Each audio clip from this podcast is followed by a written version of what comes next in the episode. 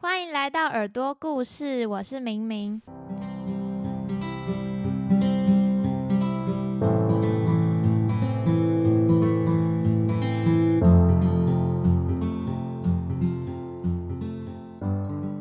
我想，呃，开场白的问题，大家一定都有经历过，但是我还是不免俗的想要问一下大家这个问题，就是你有看过照片中的甜点，然后喊着好想要吃，怎么看起来这么好吃的时候吗？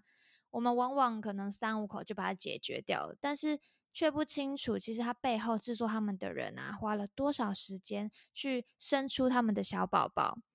今天呢，我就邀请了小猪甜点的创办人，也就是小猪，来跟我们分享他创立他的自品牌小猪甜点他的故事。如果你对于创业啊、烘焙，甚至你只是单纯喜欢吃、单纯喜欢甜点跟美食，都欢迎你继续听下去。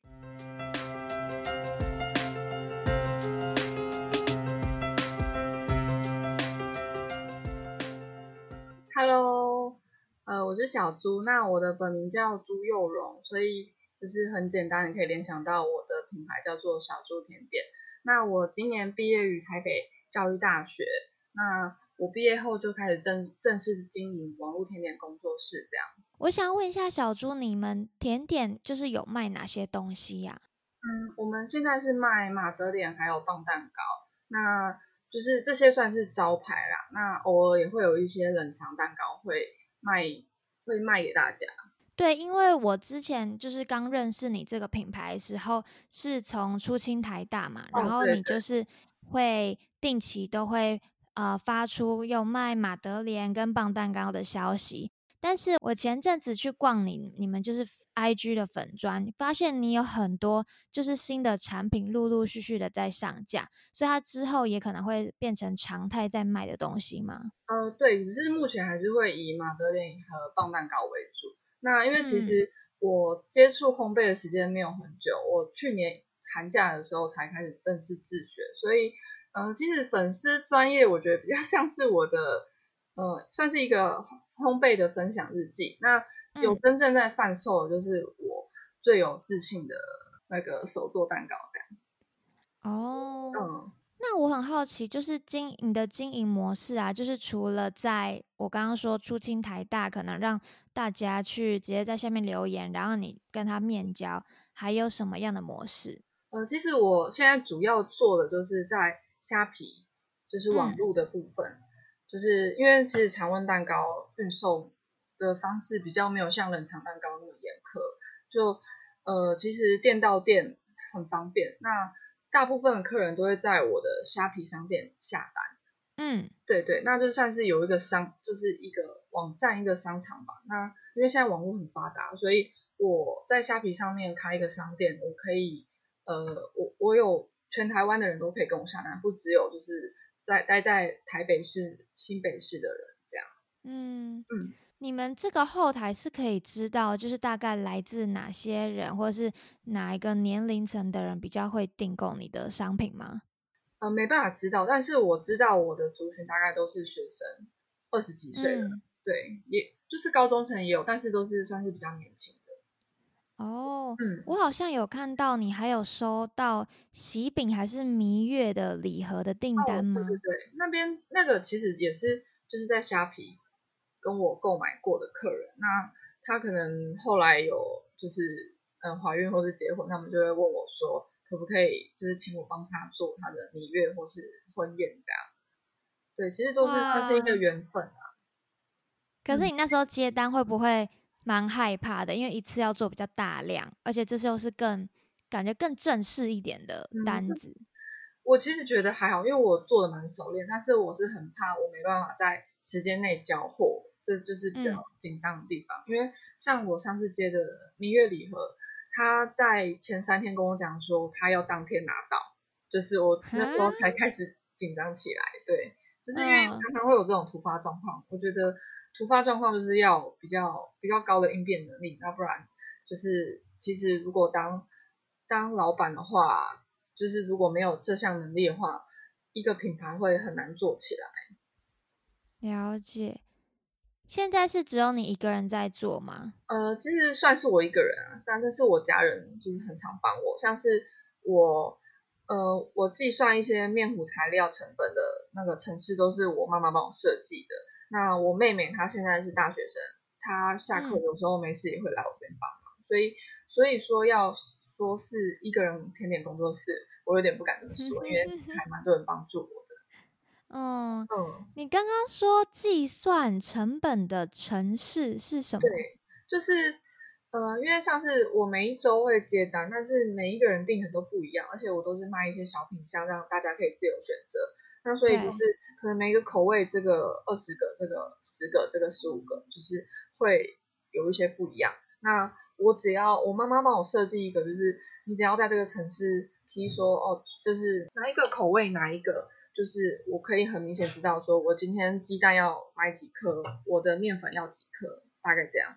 是有一个 Excel 表去换算，对对对，就是那个 Excel 表单。太厉害了吧？妈妈自己研究的吗？呃，其实我妈妈她对三 C 产品就是很很拿手，很在行。对对对，她从以前就这样。哇，我好佩服哦！听到我真的有点惊讶。那不然就是其实这样每周。每周接单就是做手手算的话，就是其实是蛮累的。嗯嗯嗯，因为你还要这边计算要买多少材料，真的蛮麻烦。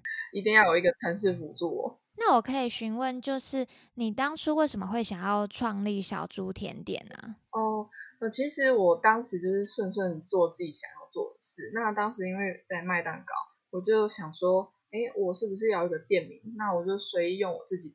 就是姓来做一个店名，但当时我也没有想说我要建立一个品牌，我要我要走甜甜这条路，我要我要做什么，我就是顺顺做自己想要干嘛的事，想要做的事。所以那时候就是开始做的时候，就觉得哦，我可以偶尔拿出来卖啊，这样也没有想说要真的把它当一个职业。对，因为其实，呃，我其实一开始不是想要做做甜点的。我大学期间我是想要当老师的哦，嗯，因为我是念教育大学，嗯，就是呃，其实这一件事我没有跟太多人说过，就是其实我在大学期间我转学过了两次，那我当时就是很想要考进师范体系的学校，所以我我就是为了就是考考转学考，大概花了两三年的时间，那到大三的时候才转到教育大学。那也是因为转到来到台北，我才开始接触甜点，所以后来又就是接触甜点后，又马上转换跑道，就是一个很快、很快速，就是直接直接跟原计划不一样这样。哇，感觉是一个非常曲折，然后左转右转，这个拐弯的幅度很大的一个人生。对 对对，就是我也没有想过说。嗯你刚刚提到你大三就接触甜点，这是什么契机点让你接触到，然后并且爱上它？嗯，其实我就是来到台北，我就会跟我朋友去很多地方体验。那有一次就是我跟他就是去那个自己做烘焙俱乐部。那当时我们就我知道，对对，我就做了一个生日蛋糕。那我回来后回家后，我就一直在回想制作过程，还有。就是装饰啊，然后还有拿到成品，一直在回想，就是那几那几个画面。那当时我就拿自己仅存一点点的零用钱，就是买了打蛋器。那后来我就开始试试看，就是做我在当时在烘焙俱乐部做蛋糕。那后来就做，就是就当时就觉得很有成就感，就是很新鲜，以前就没有这这样的感觉。那这这些事情其实都只是去年寒假的事情。那寒假那时候的寒假，我觉得每天都在尝试做不一样的蛋糕，像是什么还有面包啊、牛角啊、bagel 啊，还有一些饼干，还有马德莲等等的小蛋糕。对，越买越多，你的零用钱 越来越对，就是红，就是到寒假连红包钱都花光了。所以后来我才会开始想说，要不然卖自己就是比较有自信的东西。对，就是算是因为想要。呃，维持自己的兴趣才开始贩售这条路。哦，因为想要有收入，继续买器材、买材料。对，因为这其实真的蛮花钱的。真的啊，可是我很好奇，你说你做完甜点，然后你回家一直回想，然后到你真的拿出你的钱去买打蛋器，这中间花了多久的时间让你去思考？嗯，大概三天吧，还蛮短的吗？对，就是因为我其实就是想要做什么，会想要赶快就会去做。对对对。所以有我从你刚刚说这样转学考啊，然后又接触了新的事物，然后又马上去决定，就觉得你还蛮行动派的。对，就是想到 什么做什么。所以初清台大是你的第一个贩售的平台吗？对，就是其实我我也没有想到说我会在初清台大遇到这么多客人，还有会会让大家喜欢我的东西，因为我当时只是想说。因为我在脸书社团找一个管道来贩售看看，那后来就想到说，初心台大好像常常会有人卖一些除了初心以外的。对，他已经不是初心台大了。对对对，因为我也不是台大学生，我也在里面。嗯。对，然后后来我就在这个平台上卖卖看，然后后来就变成就是现在这种模式。哦，这差不多也才不到，哎，也才一年的时间呢，感觉你就迅速成长很多。对，因为我觉得接触甜点后，就是算是我开启人生，就是比较会让我比较有勇，比较有勇气去做任何事情。因为因为没有钱，所以你会想尽各种办法赚钱，这样。所以除了卖甜点，你还有其他的赚钱的管道？有，就是因为我当时真的是把甜，因为为了做甜点，我已经超穷，我超。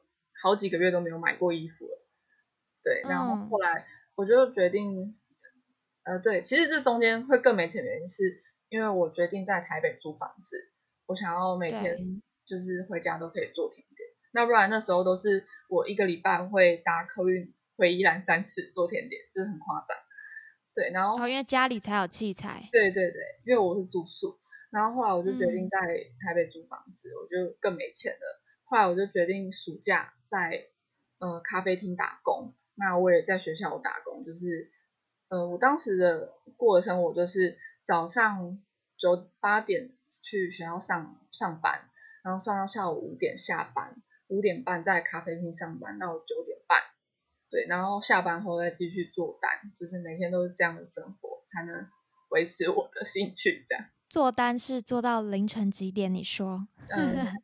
其实当时我刚开始做单子没有说到很多，但是因为我当时呃都是做少量的，所以花的时间就可能两三个小时，然后隔天学校中午休息的时间会再骑车回租处，然后考订单这样。哈，当时的生活是真的超级充实的。但我印象烘焙感觉是。前置作业啊，然后因为它又很多细节要注意，所以你是可以在中午时候回去考，然后又赶快回来学校。这短短时间怎么掌控？嗯，因为就是因为我那时候也是卖马德莲，那马德莲它就是其实可以在我前一个晚上把料都备好，都面糊准备好，那我隔天回来的时间，我只要把烤箱打开，挤入就是烤盘里面就可以开始烤了。对，就是其实如果十几个、二十个。大概一个小时可以做完，因为当时就是都很少量哦。但我有个很好奇的一点，就是因为你一直就是在做是马德莲跟棒蛋糕嘛，对对。然后你做着做着，可能就会越来越熟练，越来越花比较少的时间，就可以烤出比较多量、大量的订单。对对。可是相对的来说，你就没有其他的时间再去研发新的甜点，对不对？对，就是因为当时我还在读书。所以就真的是一直都在卖一样东西。那我觉得其实这样有好处有坏处啦，就是这两个品相我可以就是学到一个不同的境界。对，其实呃，然后但是我的客人可能会觉得说，我好像只只有卖这两个东西，那可能也会吃腻，就是就是有好有坏。但是你在呃可能烤的过程啊，或是它。配方什么，你会慢慢的去调整，是吗？对对对，因为其实我从刚开始学烘焙，我只可能认识一种糖，但是我看的书、看的影片，还有看其他人作品越多，我就会认识更多不一样的食材。那我的马德莲不是我的马德莲跟以前马德莲不一样的地方是，我呃糖的部分，我一个蛋糕我可能就会用四到五种不一样的糖，就是比较有层次感。那呃或是会添加一些呃像是海藻糖，然后让蛋糕比较吃起来比较清爽，比较不甜这样。所以如果蛋糕里面里面如果是放不止一种糖，它真的吃起来会不太一样吗？呃，我觉得是有不一样层次啦，就是嗯呃，其实嘴巴厉害的应该会就是吃得出来说，哎，这个蛋糕吃起来 怎么就是好像，嗯，就是没有味道，好像就是比较比较浓郁比较多，嗯我会不会讲是一个很细微的改变？还蛮有趣的。嗯，哎、那你这样子做着做着，你会不会就是可能去甜点店啊、咖啡厅吃的时候，你嘴就会变很刁？对 对，就会觉得说，哎，它这个食材是用什么样的糖，然后就会很像美食评论家这样。那你会不会想说，哎、这个食材明明就用的很普通，还给我卖那么贵？对，很常有这样的想法。而且我之前在咖啡厅上班的时候，就是他们有时候会有手做蛋糕，就是我真的有时候会有点看不下去，就是一个蛋糕可能卖比我四五倍，但是他们材料是用就是我的比你不好的，对对对，比我不好，然后就是其实外面还蛮多店家是这样的。啊，都是暴利是不是？真的，可是我我觉得他们也是有一些租金人事的压力。哦，是啦，有没有就是你发现它真的用料很实在，很符合它价钱的店，来个分享一下之类的？呃，其实我觉得就是因为我其实比较尝比较多去尝试网络甜点工作室的，因为他们的食材都是其实都是比较透明化的，然后嗯，呃，其实他们像我这种也是手做蛋糕店，我都会跟大家说我是用什么样的食材。那其实很多店家也都是网络甜点工作室都是这样。那我自己比较多方尝试，欸我觉得其实很多人都很棒。现在都讲一个是吗？对，讲一个，哎、我想一下哦，呃，嗯，就是我不知道你知不知道，就是有一个品牌叫做暖暖手工法式甜点。哦，好像有，对对，因为就是他们，我是因为我常常买蛋糕，就是我也蛮喜欢他们家的，虽然他们的价位真的比较高，可能呃一个马德莲就要七十块，但是呃吃你吃进去就知道，呃它的做工真的很复杂。那有时候也会看到他们就是他们的成分，就会觉得说，因为他们卖就是这么贵，那他们用料又这么实在，我就觉得算是一个良心又没有很暴利的店家吧。哦，以前嗯可能就是去咖啡厅，你看到一个蛋糕，感觉哦爆贵就不想买，但是你后来慢慢了解食材，你可能就会觉得，嗯，它是合理的。对对对，就会觉得就会觉得好像花这些钱比较没有那么心痛。那我可以问，就是你平常啊都是怎么样，就是去学习做这些甜点？你是自学吗？还是有跟老师，或者是看一些线上课程？嗯，其实都有诶、我大部分都是自学，但是我也会去外面进修，还有购买线上课程之类的。那其实其实也是看 YouTube 或是书影片的方式比较多。嗯，嗯，但我就是就我所知，就是像这种甜点，一定不可能就是一次到位嘛，一定是会一直失败啊，什么要调整。但是你重来一遍，又是一个时间的成本，会不嗯会它要赔下去的钱呐、还有食材都超乎你想象？对，有诶、就是其实我觉得自学没有比就是外面外面学比还要划算，像是嗯像是马德莲这个品相是我自己自学的，但是我因为这个品相，我花了好几万在买模具上，但刚开始因为我不会清洁模具，所以模具一个两三千块就是这样报废，我大概浪费了快一万块模具吧。但是如果我如果去外面学，就是跟老师学说要怎么正确的清洁保养的话，我这些冤枉钱都可以不用花。嗯，就是有一些经验，就是很多自学经验都是自己花过非常多的时间还有金钱才能学到的。哎呦，这个庞大的金钱量很可怕。失败的经验，像是蛋糕做不成功，我觉得那些都还好哎，应该是必经过程啊。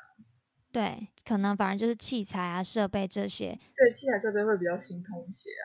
那还有一个就是我一直一直很好奇，就做甜点的人会不会，因为你要做，你就要试味道，或者是你做了，每次都是大量的，因为剩下来，你不可以浪费食物嘛？那你会不会 就是有这种职业负担？因为你要一直吃。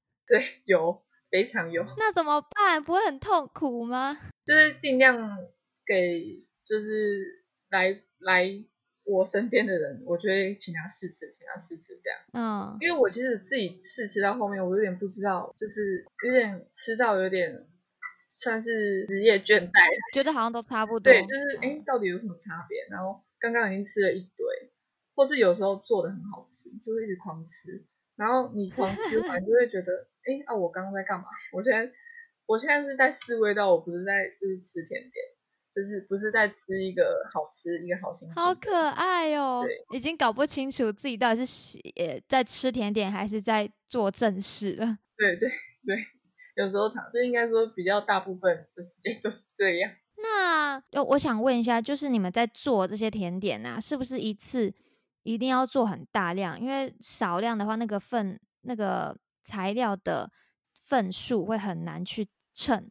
对，真的，因为。有时候做小量，你可能不小心多加一公克，就是味道会不太一样。但是如果你是做比较大量，你如果多一克少一克，其实是没有什么差别。哦，真的吗？大量的话就比较还好。对，因为像有时候大量我多十公克，我也没有在意，就是觉得哦，就是还是在合理范围内。但是如果你是做那种一颗鸡蛋而已，就是你几公克都要抓的很精准。嗯，我之前看你那个 I G 的线动啊，它有你有拍到，就是你工作的环境，我看到是那种专业那种大厨房，是你们自己家里的，还是你在外面会租？呃，因为我换过工作室，那我现在搬的工作室是有，我是租屋处与工作室结合，那它就是两个一个空间，就是房间就是有一个，就是一个房间，那。工作室算是就是我的厨房哦，有人这样子租哦，就是租那种大大工作室，然后还有一个住处在旁边这样。呃，我找非常久，对，就是找超级久我才找到自己觉得最适合自己的地方。那那那个出租的标题是写什么？工作室出租？不是，也是房东也没有想到说他要当工作室出租，他就只是想说，就是给一个家庭有一个厨房，还有一个。一个房间这样，那后来我是跟那个房东说我的需求，他也很爽快答应，而且他还帮我换电线的，因为我要放两台烤箱，他还帮我牵两条，就是因为烤箱的那个瓦数比较高，我现在一台是一千五，那就是如果你要两台烤箱同时开的话，你必须要请水电再牵另外一条线。那个房东以前是做吃的吗？因为会有这么大厨房，不是常有的吧？嗯，其实也没有到很大，可能是拍照的方式吧，就是大概四平的空间而已。嗯，然后大烤箱是你之后才购入的。嗯，烤箱我以前在以前租屋处就有买一台，那后来后来是两台，呃，另外一台是放在宜兰的，那后来我租到这间房子，我就把两台都搬来了。嗯，好啊。那我也想要问你说，你对于就是你现在啊，或者是未来的目标，还有你期许自己可以达到什么样的程度？嗯，我希望就是我能够更创新，就是我做的甜点能够跟不其他商家有就是辨别度。那我觉得，呃，创新的话，就是可能大家都在卖马德莲，那我可以做跟大家比较不一样的口味，或是呃加。就是一些不一样的食材，嗯，让自己的店家，让自己的店比较有一些独特性。那我贩售的方式，我是希望，哎，我贩售的心态，我是希望卖给大家的不只是一个好吃的甜点，那我希望大家能拿到的是一份好心情、好的。哦，好暖哦！也真的就是做生意到后面就是就是。这种用爱在撑，对对。那我我未来我希望就是，因为我之前小猪甜点其实是没有特别经营的。那我毕业后我是开始专专职在做这件事。那我希望我能把，就就是小猪甜点做成一个品牌，那也希望能够把就是甜点的包装啊，或是品质能够再更提升一个层次。嗯，你会想要开一间实体店吗？还是你就是先想要以现阶段就是网络上？呃，其实我觉得像我们这种工作者的梦想，应该就是有一间实体店，但是在梦想之前是很多钱要烧，所以就是先不要，对，先不要，先这样就好了。嗯。那在节目的最后，我也想要问你，有没有什么给有心想要走这条路的人一些建议？我觉得不一定要说甜点就是这个单一的领域，可能是他真的想要有一个自有的品牌，他想要经营一个生意。好了，那你有什么样的建议给他们呢？嗯，我觉得起初做起来会比较困难，那你可能要有一个管道去让大家看到你。那你有了这个管道后，你呃，你也也要提升自己，就是跟其他人不一样的呃独特性，对，那嗯，就是我觉得也是蛮烧钱的啊，就是可能要先存一点钱，或是边，或是可以像我一样，就是边学边卖边赚这样。就是相辅相成，你可以一边做有兴趣的事，但又可以一边精进自己，然后又赚钱，这样。对对，那但是像是我觉得现在很多年轻人创业，就是很多是自有品牌。那呃，其实像是网络甜点工作室好了，在这一年内也迅速崛崛起。那呃，像我去年开始贩卖马德莲在虾皮购物，我到今年就是去年还没有什么人在卖，但是。今年你可以随便找，你就可以看到网络上超级多人在卖，所以就是你的竞争者会越来越多。那你不如赶快就是想要你想要做什么，你就赶快去做。那赶快在这个市场就是占有一席之地。可是先卡个位，对，先卡个位，就是你不一定说你要全部都准备好你再开始卖，你可以你可以开始后，你可以开始后再开始。我在讲什么？呃，你可以先踏入这个行业后，再开始慢慢学是没问题的。嗯嗯，就是不要，就是考虑很久，你最后始终踏不出那个第一步。对对对，因为其实就是，呃，你你只有接触过，你才会知道你自己要的是什么。嗯，可是我还是很好奇，就是你在嗯。经营这个兴趣，甚至是职业的时候，有因为可能，嗯，太花自己时间，太花自己的钱，太辛苦，或者是太偶尔还是会迷茫，说这真的是我要的吗？你有过这些挫折，然后让你怀疑过自己吗？嗯，有，只是很少。我其实，呃，一。一般很辛苦很累，我觉得都都还好，但是我觉得人的问题会比较大，像有时候你会遇到就是不太不太讲理的客人，或是你会遇到很不好的同业，那这些反而会就是比较影响自己的心情。那就是像一般就是花很多时间花很多钱，我觉得都还好，就是没有什么影响。哦，嗯，因为你是真的热爱这件事情的。对对对，就是嗯。这些东西以外的事，像人的话是比较难处理的。我那我最后最后再问你一个问题，就是你可以分享一个呃一个你跟客人或者是你说同业发生的一件事情吗？不管是好的还是坏的，你觉得印象特别深刻的？哦，印象特别深刻。呃，客人的话，我觉得网络上客人会比较难琢磨啦，但是我觉得。我面交的客人大部分都还蛮好的，对，就是其实我面交的客人其实没有什么，就是大部分都是还单纯的学生。对对对，就是网络上你会遇到不同年龄层的。我是啊，我有遇过一个网络上的，就是他跟我下单一千多块蛋糕，对，然后因为那时候接近双十一啊，对，就是去年的这时候的事情。那那时候他就想要给自己的宝宝办一个周岁排队，那那时候虾皮好像有一个免运活动，所以他就想要就是趁这波免运可以就是寄送蛋糕到他手上。那我当时也同意了，我就想说好啊。然后他就问我说，诶，那我就是这个时间就是接近双十一，我如果用电到店寄送，我在林口区的话，会不会会不会没办法收到？那我当时就跟他说，应该是可以收到的，因为我我也是在新北市寄出，那物流其实一般的物流都是一两天就到了。对，因为我有跟他讲过这句话，后来刚好去年的全家店到店大塞车，每一个就是每一个呃，你不管是在虾皮还是其他购物平台，或是你在另外的物流，你只要用全家，你一定是七天后才会收到蛋糕。那那时候我就跟这个客人有一些争执，他就呃因为没有收到蛋糕，没办法赶上他得报派对，他非常生气。那我跟他好像。就是当时也发生很多事，我可能一直凌晨帮他起来，起床帮他打电话问那个店家说，哎，请问他的蛋糕到了吗？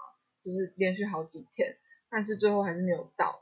然后那个客人就说他不要这个蛋糕了，对，就是对他就是，而且他是完全没有感到任何的不好意思，这样，我是觉得说，如果你态度很好，然后就是这样，我可以走，真的可以自己吸收。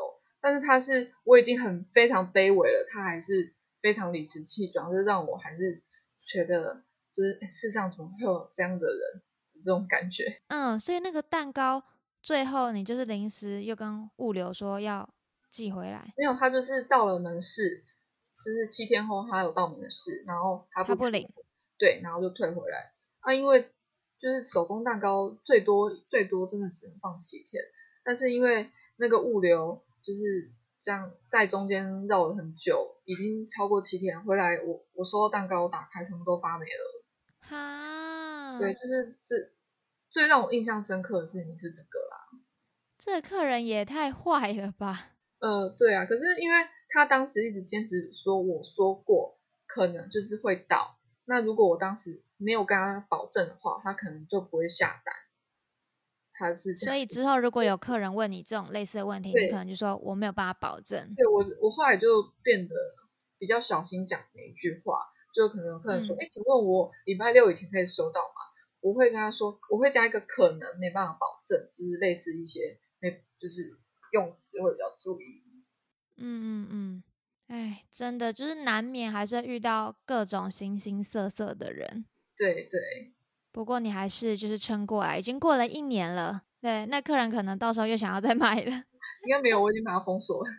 哦，真的？对，因为真的不能再第二次。嗯，好，谢谢小猪今天跟我们分享了这么多。我觉得在这过程中，最让我印象深刻的是你在讲说，你为了追逐这个兴趣、这个职业的过程，你是怎么样辛苦的来来回回，利用很多琐碎的时间，或是牺牲自己很多睡眠的时间，去达到你想要完成的目标。这件事真的还蛮让我就是觉得很感动跟动容的。哦，谢谢，谢谢。真的，谢谢你。希望就是你生意可以越来越好，然后也真的达呃成就你自己的愿望，想要做出一个有属于自己独特性的品牌。好，谢谢你，谢谢你。好，我们今天谢谢小猪，谢谢谢谢。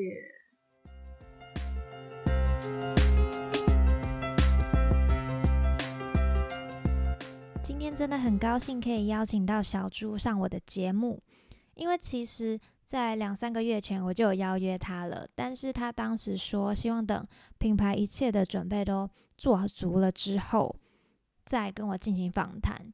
我也从中就是看到他对于这个品牌的认真程度，真的很令人敬佩。所以我还蛮推荐大家听这一集的，虽然蛮多都是我自己私心想知道、想跟他聊的啦，但是其实细细去听他讲的内容，你会发现他真的。在就是即使短短的时间内，他还是为了他想做的事情去付出最大的心力。我觉得这真的很难能可贵。然后我也知道自己离上次录音已经过了两个月了，就是真的觉得自己不可以再这样子荒废下去。